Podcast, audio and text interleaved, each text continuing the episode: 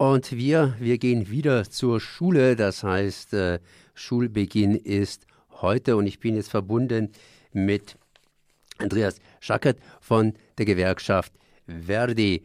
Hallo. Die Busse, die fahren zwar noch, aber es gibt da bestimmte Risiken, sprich Busunternehmen geben nach und nach auf. Wie sieht es denn jetzt aus? Werden alle Schüler befördert oder gehen die tatsächlich zur Schule ökologisch und so weiter und so weiter?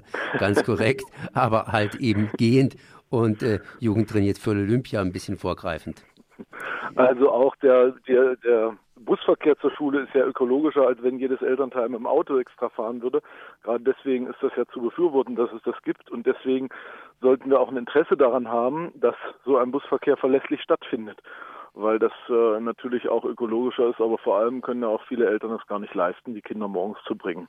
So, deswegen ist es eine wichtige Aufgabe der Kommunen, den Schulbusverkehr zu gewährleisten. Und wir sehen, dass die Gefahr, dass wir in den nächsten Monaten da äh, Ausfälle erleben. Wir haben in Baden-Württemberg im letzten Vierteljahr zwei Omnibusunternehmen, die ein Insolvenzverfahren relativ überraschend angemeldet haben.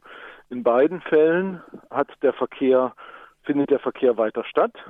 Aber wir haben keine Garantie, dass bei der nächsten Insolvenz das auch äh, sicher passiert. Im Hunsrück äh, haben wir vor einem Monat eine Insolvenz gehabt, genau unter denselben Vorzeichen. Da ist von einem Tag auf den anderen der Schulbusverkehr zusammengebrochen. Und das kann natürlich hier auch bei uns passieren. Was bedeutet das? Ich meine, Insolvenzgefahren, so ein Unternehmen wird natürlich hingehen und wird zuerst mal versuchen zu sparen, das heißt irgendwie über die Runden zu kommen. Und das passiert natürlich immer wieder auf Lasten, ja eigentlich auf zwei Lasten, wo man sparen kann. Man kann beim Personal sparen, beziehungsweise an der Sicherheit der Busse. Das ist richtig. Das sind die beiden Möglichkeiten, wobei wir heute im Ausschreibungswettbewerb, den wir haben, das wissen Sie, wir haben äh, äh, alle äh, Omnibusverkehre, die es heute gibt, sind in den letzten Jahren ausgeschrieben worden oder werden gerade ausgeschrieben. Und da gibt es sehr strenge Vorgaben von den Kommunen in der Regel, was die Qualität und Ausstattung der Fahrzeuge angeht. Das heißt, äh, das wird auch kontrolliert. Das ist ja auch leicht zu kontrollieren. Da gucke ich mal, was für ein Bus da fährt. Und äh, das heißt, in der Regel ist äh, da das Risiko äh, nicht so groß. Also da muss eine Kommune schon sehr nachlässig sein, wenn ich sage, da sind äh, Busunternehmen unterwegs mit Bussen, die nichts taugen. So und tatsächlich ist es so, wenn ich im Ausschreibungswettbewerb mich bewerbe als Unternehmen um eine Linie, so, das ist ein Preiswettbewerb am Ende. Wer ruft den billigsten Preis auf? Äh, der Bus kostet für alle gleich viel, der Sprit kostet für alle gleich viel. Das Einzige, wo ich den Preis drücken kann, das sind die Arbeitsbedingungen und das passiert eben leider auch. Und es passiert leider, obwohl die Kommunen eigentlich in den Ausschreibungen, selbst dann, wenn die Busunternehmen ganz ohne Zuschüsse fahren, in der Regel in den Verträgen festlegen, dass dort der Tarifvertrag WBO angewendet wird, also der einschlägige Tarifvertrag fürs private Omnibusgewerbe. Ähm, in den meisten Ausschreibungsverfahren ist das so, dass der gesetzlich sogar angewandt werden muss durchs Landestariftreuegesetz. Aber das kontrolliert niemand, ob das passiert. Es reicht aus, wenn die Unternehmen sagen, ja, wir wenden den an. Wenn sie aber den nicht anwenden, dann erfährt das niemand, es sei denn, die Busfahrer selber wenden sich gegen das Unternehmen, was zu, zu selten passiert. Das wissen die Unternehmen, sie wissen, es gibt keine Kontrolle und deshalb kalkulieren viele Unternehmen im Ausschreibungswettbewerb gar nicht mit dem Tarifvertrag, sondern kalkulieren mit Kosten unterhalb des Tarifvertrages. Und wer so kalkuliert, hat eine höhere Chance, eine Ausschreibung zu gewinnen. Und ähm, dann haben wir natürlich das Problem, wenn doch mal ein Tarifvertrag angewandt werden muss. Wir haben das äh, bei der Firma Rexer, die jetzt äh, die erste Insolvenz hatte in Baden-Württemberg. Da ist ähm, in einem großen Einsatzgebiet von denen im Kommunalverkehr von Esslingen sind sie angezeigt worden. Sie würden den Tarifvertrag nicht anwenden, obwohl sie müssen. Dann ist das überprüft worden. Und äh, äh, da können natürlich Kosten auf so ein Unternehmen zukommen, die nicht einkalkuliert sind.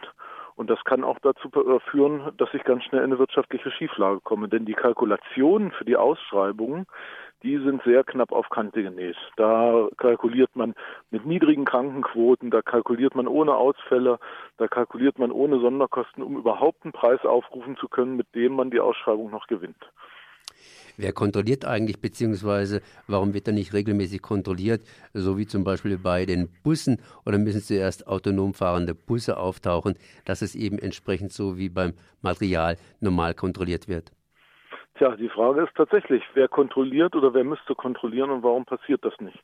Wenn die Kommune irgendwo ein Schild aufstellt, da steht drauf, 30 km/h darf hier nur gefahren werden, dann schicken sie regelmäßig jemanden vorbei, der da die Geschwindigkeit misst, um durchzusetzen, dass die Autofahrer sich dran halten. Aber wenn eine Kommune einen Vertrag macht mit einem Busunternehmen und da schreibt das Busunternehmen rein, wir verpflichten uns nach Tarifvertrag zu zahlen, dann ist es leider so, dass die Kommunen das nicht überprüfen. Ich kenne keinen einzigen Fall, in dem eine Kommune von selbst tätig geworden ist, um das zu überprüfen. Und es gibt auch nur weniger als eine Handvoll Fälle, in denen eine Kommune nach Anzeige überhaupt tätig geworden ist, um das zu überprüfen. Warum das nicht passiert, da gibt es unterschiedliche Einschätzungen dazu. Die Kommunen sagen, wir haben gar nicht das Personal, wir sind auch gar nicht fachlich dazu in der Lage. So, das LTMG gibt es aber schon seit einigen Jahren und im LTMG, also im Landestariftreugesetz, ist festgelegt, dass die Kommunen das zu kontrollieren haben. Also sich darauf rauszureden, dass man das nicht kann, ist dann natürlich ein bisschen billig. Aber was wir natürlich, sage ich mal, ein Schelm, wer Böses dabei denkt, was wir natürlich wissen, wenn die Unternehmen wissen, sie werden nicht kontrolliert, können sie billiger kalkulieren, können ein billigeres Angebot machen und das heißt, die Kommunen sparen da auch bares Geld. So, und ähm, es ist vielleicht auch so, dass die eine oder andere Kommune, ich will das gar nicht pauschal unterstellen, genau, genau das mitberechnet und sagt, ähm, wir kontrollieren nicht und damit sparen wir jedes Jahr Zuschüsse und das ist doch erstmal gut. So könnte man es meinen. In Wirklichkeit heißt das natürlich, dass der Nahverkehr und dass auch der Schulbusverkehr finanziert wird auf dem Rücken der Busfahrer. Die müssen mit schlechten Arbeitsbedingungen dafür bezahlen, dass dann ein verlässlicher Verkehr stattfindet. Und das kann auf Dauer natürlich nicht funktionieren. So, Andreas Schackert von der Gewerkschaft Verdi zum Schulbusverkehr. Ich danke mal für dieses Gespräch.